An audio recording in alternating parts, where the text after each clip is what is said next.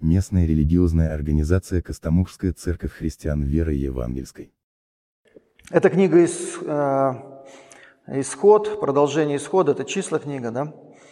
А, когда израильский народ вышел из Египта, и потом они блуждали по пустыне, потому что не поверили Богу, не доверились Ему, чтобы войти в обетованную землю.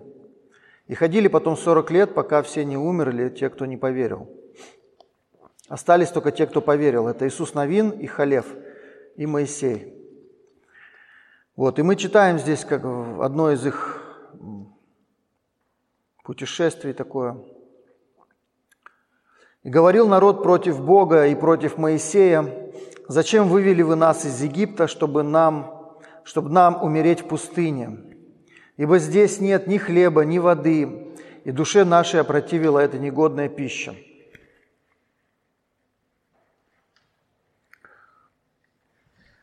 И послал Господь на народ ядовитых змеев, которые жалили народ, и умерло множество народа из сынов Израилевых. И пришел народ к Моисею и сказал, согрешили мы, что говорили против Господа и против Тебя. Помолись Господу, чтобы Он удалил от нас змеев. И помолился Моисей о народе, и сказал Господь Моисею, сделай себе змея и выставь его на знамя. И ужаленный взглянув на него, останется жив. И сделал Моисей медного змея и выставил его на знамя. И когда змей ужалил человека, он, взглянув на медного змея, оставался жив. Вот, и потом они пошли дальше. Вот такое, такая история, которая очень поучительная и очень говорящая о многом. Во-первых, это прообраз Иисуса Христа, медный змей, в наше время. Вот. И а, интересно такие мысли наталкивают. Вот скажите, кто, кто исцелял людей, когда они смотрели на змея? Змей исцелял или Бог? Бог, да? Да, Бог исцелял. А что делали люди, когда смотрели на змея? Они слушали Слово Бога. Они были послушны Божьему Слову. Немножко это как-то неестественно и непонятно, почему, почему мы должны смотреть на змея и будем исцелены, да?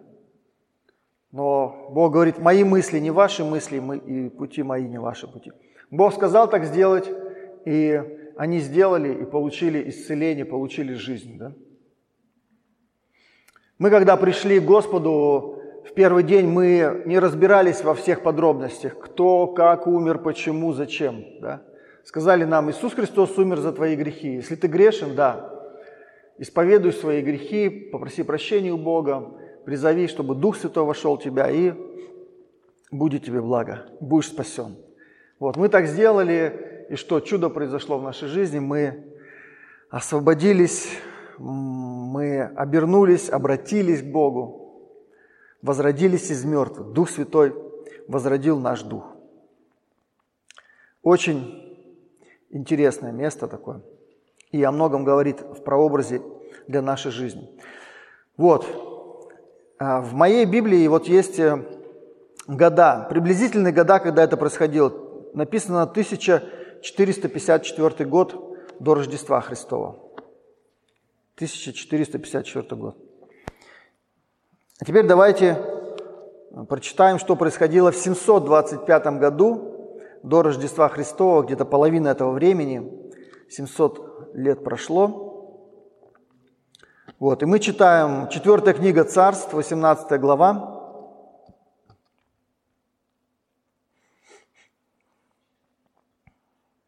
Ну, можно с первого, чтобы понятно было, стиха прочитаю.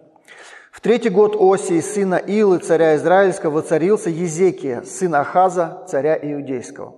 Воцарился царь Езекия. 25 лет был он, когда воцарился, и 29 лет царствовал в Иерусалиме. Имя матери его Ави, дочь Захари. И делал он угодное в очах Господних во всем, так, как делал Давид, отец его. Он, что, что угодное он делал? Он отменил высоты, разбил статуи, срубил дубраву, истребил медного змея, которого делал Моисей, потому что до самых тех дней сыны Израилевы кадили ему и называли его Нехуштан.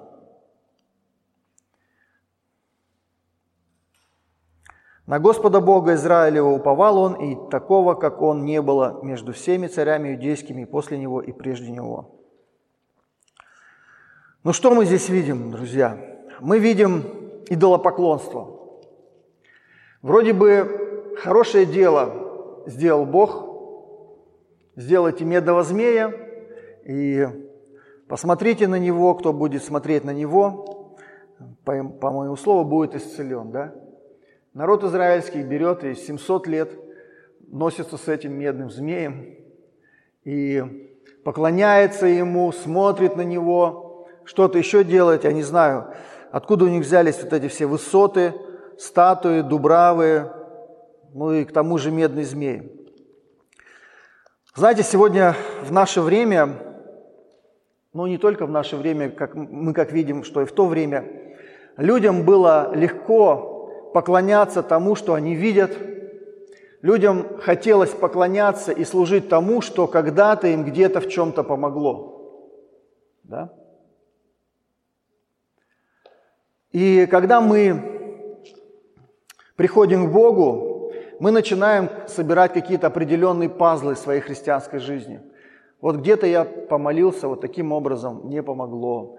Где-то вот я сделал вот такое дело, и мне стало лучше, эм, что-то мне помогло, как-то вот Бог мне помог, что-то получилось. Да?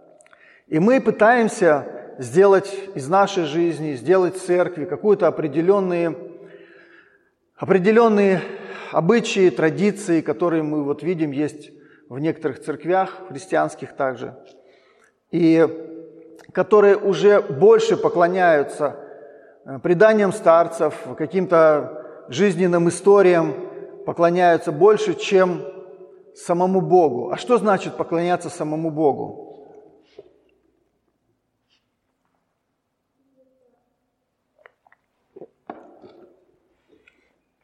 Если ты в своей жизни мало молился, мало читал Библию и не знаешь Бога, никогда с Ним не разговаривал, то как тебе поклоняться Ему? Ты будешь выполнять и пытаться, ты, может быть, богобоязненный человек, и ты будешь пытаться делать то, что тебе советуют там святые старцы какие-то, еще кто-то, а, святые отцы, служители, пастыри, епископы, может быть, какие-то, кто-то еще, да. И твоя, твоя жизнь, она должна быть твоей личной. Вот сейчас Стефания говорила, да, что научиться молиться, как ты сказала, лично? А, своими словами, да? Мы, я помню, когда я пришел в церковь, мне так хотелось научиться молиться, как молятся вот служители молились. Тара-дара-дара, без остановки, так красиво, слова из Библии. Вот. И так хотелось научиться молиться, может быть, сегодня, сегодня кто-то из нас так думает, как бы хотелось так научиться молиться, но я вам скажу, научитесь молиться своими словами, научитесь молиться, как вам нравится и как сердце ваше подсказывает. Конечно, нам свойственно вот обращать внимание друг на друга и смотреть, как молится пастор. Очень часто, очень часто люди в церкви, они волей-неволей копируют молитвы пастора. Да? Они копируют его проповеди, его разговор, вот как вот ну, может быть, сейчас это не так сильно заметно, но вот раньше, в 90-е годы, были такие яркие, сильные, ну, яркие такие пасторы, которые мы слушали проповеди, и вот можно было увидеть его учеников, потому что они также проповедуют с таким же вот каким-то таким интонацией. Мы знаем, как вот, э, если кто-то слышал, как на Украине многие проповедуют тоже какой-то особенный, в Беларуси какой-то особенный есть вот в церквях манера проповедования. Смотрите, Слово Божье, Библия, это, не, не инструкция, определенная инструкция, вот делай так и не делай вот так. Библия – это письмо Бога к нам, чтобы мы открыли для Него свое сердце, и чтобы мы научились общаться с Ним. Вы знаете, в Библии много противоречий. Один сделал вот так вот, и у него все хорошо. Другой сделал точно так же, и у него все плохо. У него не получилось. Один сделал вот так, а другой сделал вот так. И чем больше ты читаешь Библию, Ветхий Завет, ты понимаешь, ну как, как это может вообще работать? Один вот так вот сделал, один грешил там, это, согрешил, убил еще что-то и назван по сердцу Божьему. Другой,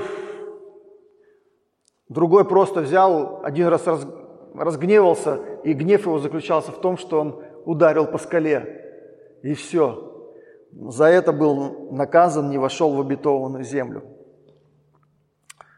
Очень интересно. В Евангелии от Иоанна написано, что в первой главе, что вначале было Слово, и Слово было у Бога, и Слово было Бог. Все через Него начало быть, и без Него ничто не начало быть, что начало быть. В Нем была жизнь, и жизнь была свет для людей. И свет во тьме светит, и тьма не объяла Его. Иисус Христос, Он Слово, которое послано для нас. Это вот в 14 стихе мы читаем. «И Слово стало плотью, обитало с нами, полное благодати, истины, и мы видели славу Его, славу как единородного от Отца». А перед этим написано, «А тем, которые приняли Его, верующим во имя Его, дал власть быть детьми Божьими, которые не от крови, не от хотения плоти, не от хотения мужа, но от Бога родились». Друзья, мы с вами дети Божьи. И Бог, когда нас рождал, Он в каждого из нас вложил что-то особенное свое – и поэтому мы отличаемся друг от друга. И поэтому мы не похожи друг на друга. Но нам, но мы желаем, чтобы мы вот были, может быть, кто-то хочет, чтобы мы были все похожи э, на пастора. Знаете, сейчас есть, ну, всегда были церкви, где э, нужно носить длинные юбки вот такие, да, в платочках ходить. Но это не говорит о твоей целомудренности – и одна сестра из этой церкви сказала, что под длинными юбками скрываются тоже очень страшные грехи. И это не значит, что, что длинная юбка это, это говорит о том, что этот человек святой. О чем я хочу сказать основную мысль? Мы с вами дети Божьи. И Бог не хочет нас штамповать каким-то определенным образом. Вот так, вот так, вот так. Ветхий Завет, где написано «так делай, а так не делай», он утратил свою актуальность сегодня. Почему? Потому что Новый Завет пришел. Он, Новый Завет не отменяет Ветхий Завет, но Новый Завет, он показывает нам с другой стороны Ветхий Завет, что есть рабы и господа, и рабы, которые должны исполнять приказы Господ, да? как в Ветхом Завете исполняли закон.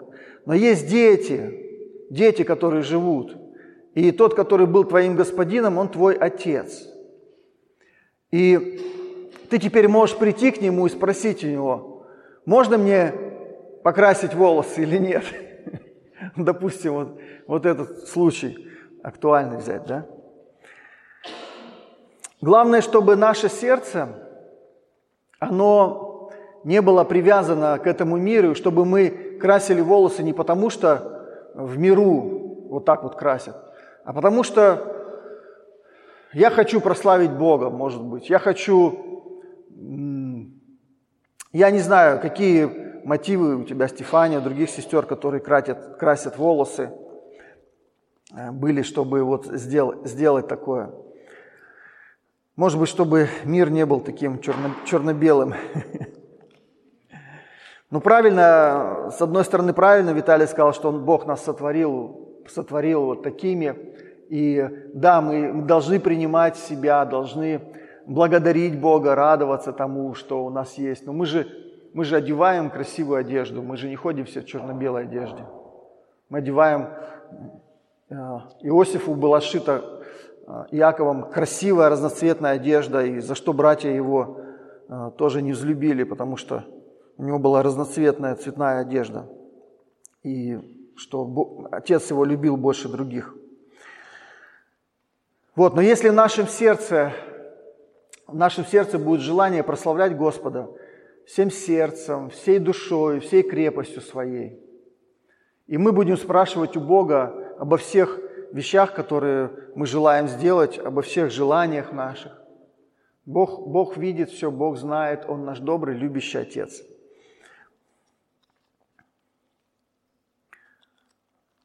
И вот есть такое место в этом тоже, в Евангелии Тана, где шестая глава, где просто ходили за Иисусом, ходили за Ним, и такой интересный случай произошел, что Он накормил пять тысяч человек, потом посадил своих учеников в лодку, отправил их на другую сторону озера – в 6 главе об этом написано, озеро. Вот, а сам остался на горе. И, возможно, он там молился, потом ночью он пришел к ним по воде. Где-то, сколько, Марина, считали? 15 километров, да? Озеро было шириной 30 километров. Иисус, их, Иисус к ним пришел на середине озера, где-то 15 километров шел по воде. Интересно, да? Вот, потом сел к ним в лодку, при, приплыли они на другой берег, и потом его спрашивают, 22 стих, «На другой день народ, стоявший по другую сторону моря, видел, что там, кроме одной лодки, в которую вошли ученики его, и другой не было, и что Иисус не входил при них в лодку, да, с учениками своими, а отплыли одни ученики его, без Иисуса». Вот, и и так, когда народ увидел, что тут нет Иисуса, ни учеников его, то вошли в лодки и приплыли в Капернаум, ища Иисуса. Нашедшие его на той стороне моря сказали ему, «Учитель, когда ты сюда пришел?» Вот. Но он не стал им отвечать на их вопрос, вот э, именно «когда ты сюда пришел?». Он видел их сердце и говорит им, «Вы ищете меня, не потому, что видели чудеса, но потому, что ели хлеб и насытились. Старайтесь не о пище тленной, не о пище, пребывающей жизнь вечную, которую даст вам Сын Человеческий, ибо на нем положил печать свою Отец Бог. Думать, да, не старайтесь думать не об этом. А, и так сказали ему. И были там люди, которые вот на самом деле интересовались, так что же нам делать, чтобы творить дела Божьи? как ты говоришь, да? Иисус сказал им в ответ. Он сказал им очень простые слова. Вот если сегодня, также вот моя мама тоже говорила да, об этом, что у нее пришло уныние, что раньше она делала дела Божьи, она думала, что это дела Божьи, и, может быть, это были дела Божьи, когда она служила в церкви, а тут пришло время, когда она не может, она не видит, как, каким образом она может служить церкви. Да? И вот пришло такое откровение, слово, и Иисус говорит, вот дело Божие для всех нас, всех, кто спрашивает, чтобы вы веровали в того, кого Он послал. Скажите мне, Иисус здесь поступает, как в Ветхом Завете? Не убивай, не укради, делай вот это, ходи в церковь, четверг, воскресенье, на молитвы ходи, утром, вечером. Он говорит такое? Он не говорит. Не говорит никакие формулы. Не говорит, сколько времени в день молиться, не говорит, сколько раз молиться, сколько раз читать Библию, что делать. Он говорит им, вы должны веровать в того, кого Он послал. Вот, все, очень просто. Но за этими простыми словами скрывается очень большое основание. Для того, чтобы веровать того, кого Он послал, нужно знать того, кого Он послал. Для того, чтобы знать того, кого Он послал, нужно Нужно встречаться с Ним, нужно беседовать с Ним, нужно молиться с Ним, нужно проводить с Ним время. Братья и сестры, мы, мы сегодня пытаемся Нам легко сегодня выполнить определенные требования в церкви. Приходи на собрание, делай то, делай это, не делай этого, не делай того, вот делай вот так вот. Не крась волосы, носи длинную юбку, сделай, ходи на собрание, принимай крещение, принимай причастие, и будет тебе благо. Да? Легко так делать, легко так жить, с одной стороны, да? Ходить на работу, ну, там, десятины пожертвования. Намного сложнее веровать в того, кого Он послал. Что значит веровать в того, кого Он послал? Ну, это значит очень много. Не надеяться на себя, знать Иисуса Христа. Быть, быть на лозе. Иисус говорит, я лоза, а вы ветви. Кто не пребывает на мне, тот, тот не будет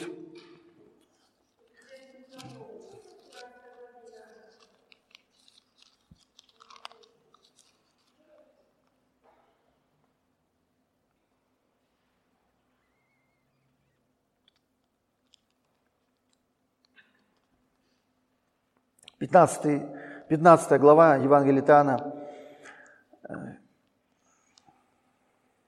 «Прибудьте во мне», 4 стих, «а я в вас». Вот опять же, он не говорит какие-то заповеди, законы. Он говорит, прибудьте во мне, прибудьте во мне, я в вас. Что сегодня должно интересовать нас и тревожить нас? Иисус, как нам пребывать в Тебе? Иисус, что нам делать, как нам веровать в того, кого Он послал, как нам веровать в Тебя. Мы желаем дело Божие исполнять. Мы желаем творить дело Божие. Кто-то думает, что дело Божие – это служить церкви. Кто-то думает, что дело Божие – вот ходить евангелизировать, еще что-то делать. В Библии написано, что дело Божие – это чтобы вы веровали в того, кого Он послал. Возможно, что из этого вытекает то, что, о чем мы говорим, что нужно евангелизировать, нужно служить церкви. Да, из этого вытекает. Но основание и первое, что нам нужно искать, нам нужно искать Иисуса Христа. Нам нужно укрепляться верою в Него, чтобы творить дела Божии. Нам нужно пребывать в Иисусе Христе, чтобы мы, как ветвь, не можем приносить плода само собой. Мы думаем, что мы будем питаться вот здесь, мы будем слушать проповеди, будем питаться вот здесь, будем молиться вот так вот, мы будем петь вот так вот, будем служить, евангелизировать вот так вот, и будем наполняться жизнью Божией. Нет, Бог говорит, что Иисус говорит, прибудьте во мне, и я в вас. Я лоза, а вы ветви, кто пребывает во мне, и я в нем, тот приносит много плода, ибо без меня не можете делать ничего. Мы же, мы же сегодня очень много делаем без Иисуса Христа. Так же, как и израильский народ 700 лет ходил с этим Нехуштаном, с медным змеем. Потому что когда-то, где-то он их спас от смерти, их предков, их родителей. И мы знаем, вот крест есть, крестоносцы ходили, убивали других людей из-за креста тоже наподобие этого медного змея. Потому что когда-то Господь был распят на кресте. Но не крест дает жизнь, дает жизнь Иисус Христос. Дает жизнь Иисус Христос, который еще дал нам источник жизни, источник воды живой. В четвертой главе Евангелия Иоанна он говорит – 4 глава, 13 стих.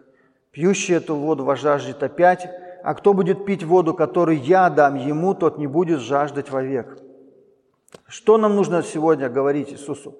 Иисус, дай мне воду живую, дай мне воду свою, воду, которая, которую Ты дашь мне, сделается во мне источником воды, текущей жизнь вечную. То есть эта вода, она сделается во мне источником для других людей – источником, который, из которого будут пить другие люди, источником воды, которая течет в жизнь вечную, будет наполняться. Бог есть Дух, поклоняющийся Ему должны поклоняться в Духе истине. И еще много других вопросов которые мы, нам нужно задавать Богу и спрашивать Его, как нам в нашей жизни жить. И старайтесь, старайтесь не жить по, по, по правилам, старайтесь жить по духу, жить так, как Бог открывает вам, как Бог открывает. Но, конечно же, это все должно быть в рамках Слова Божьего. Потому что есть определенные и а, не конфессии, а определенные направления, течения христианские, которые очень сильно уклонились в эту сторону, и вот они только ходят и спрашивают, как, как нам жить дальше у Бога. А Бог говорит, у тебя есть вернейшее пророческое слово, вот Библия, Слово Божие. Здесь тоже есть ответы. Но главное, чтобы Библия, она была не каким-то не каким-то учебником таким, который вот сделай так и не сделай так, и будет тебе благо. Да? Как э, учения сегодня различные, не христианские, они говорят, вот нужно вот так вот сделать, нужно вот так вот сделать, этого нельзя делать, это можно. На кладбищах нас многие учат, вот надо вот так положить, здесь так плюнуть, здесь так пройти, здесь какие-то глупости непонятно откуда взятые. И думают, что из-за этого человек э, в Царство Божие не войдет, из-за того, что мы как-то не так проведем этот обряд погребения. Но Библия, она должна стать для нас живым Словом Божьим. Живым Словом Божьим, чтобы мы спрашивали у Бога, Господь, как мне дальше жить, что мне делать? Ответь мне, пожалуйста. И очень часто, большей, большей частью Бог отвечает через Библию. Но чтобы это был ответ именно на наши вопросы, а не просто мы читаем, и мы уже без вопросов Богу знаем, как нам поступать. Зачем я буду спрашивать у Бога, если в Библии написано, вот кто-то когда-то так вот сделал. Но есть Ветхий Завет, и если ты желаешь жить по Ветхому Завету, в котором написано, не делай татуировки, ну, также тогда нельзя креветки тебе есть, потому что это нечистое нечистая пища. Если ты по Ветхому Завету говоришь, что нельзя делать татуировки, значит тебе нельзя есть креветки. Вот креветки не ешь. Или мы полностью исполняем Ветхий Завет до последней буквы, весь закон. Не едим креветки, не едим свинину. В субботу мы не работаем, еще ничего не делаем, только больше там 50 шагов не ходим или 30. Вот, полностью исполняем Ветхий Завет. Но Ветхий Завет, он поэтому и был ветхий, потому что Новый Завет, он вдохновляет нас и говорит нам о нашем общении с Богом, чтобы мы приходили к Богу, чтобы мы искали отношения с Ним, искали Его, чтобы Бог нас научил, как нам жить, чтобы сейчас вот такое время, когда церкви были закрыты, да, было тяжело, но это время испытания для церкви, это время для того, чтобы мы научились личным отношениям с Богом, чтобы мы научились находить Бога в своей тайной комнате, находить Его в своем сердце, разговаривать с Ним. Он близок к нам, очень близок, и стоит у двери сердца стучит. И самое главное, что мы с вами – еще раз прочитаю первое, первую главу из, из Евангелия Тана, 11 стих. «Пришел к своим, и свои его не приняли, а тем, которые приняли его, верующим во имя его, дал власть быть детьми Божьими. Мы его дети. Смотрите, мы не от крови, не от хотения плоти, не от хотения мужа, но от Бога родились. Мы от Бога родились. Мы рождены от Бога. И если мы рождены от Бога, и если мы Его дети, то кто может нас, кто может нас отрезать от Бога, отменить от Бога, как-то забрать от Бога? Вы отдадите свое дитя кому-то? Нет, не отдадите. Бог не отдаст своих детей никому.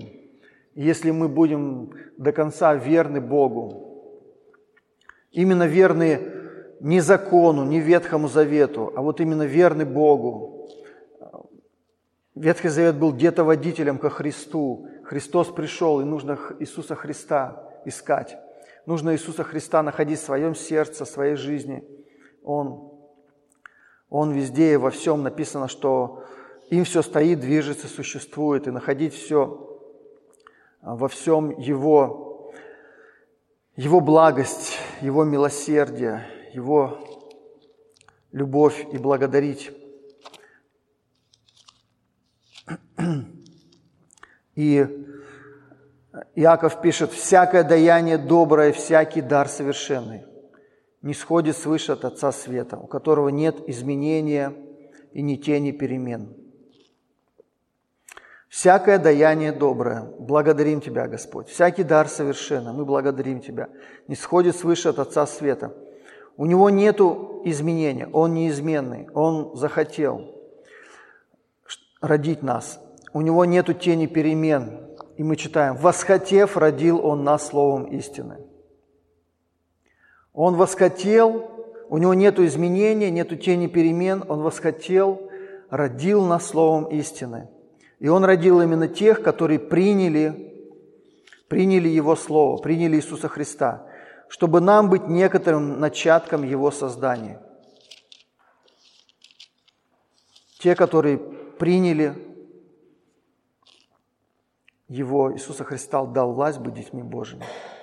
Слава Господу! Мы Его дети, и мы приходим к Отцу, мы, мы спрашиваем Его, мы молимся Ему, мы разговариваем с Ним, мы учимся говорить с Ним, как говорим со своими детьми, со своими родителями. И мы выговариваем Ему все, что, что нам нравится, что нам не нравится. Скажите Богу, что вам не нравится из Библии, скажите Богу, что вам не нравится из, из тех людей, о которых написано в Библии. Вы знаете, в Библии написано не, не герои веры, не только герои веры. И те, которые даже герои веры, они были такими людьми, про которых сегодня вот, ну, я бы не сказал, что они герои веры, но я бы не сказал.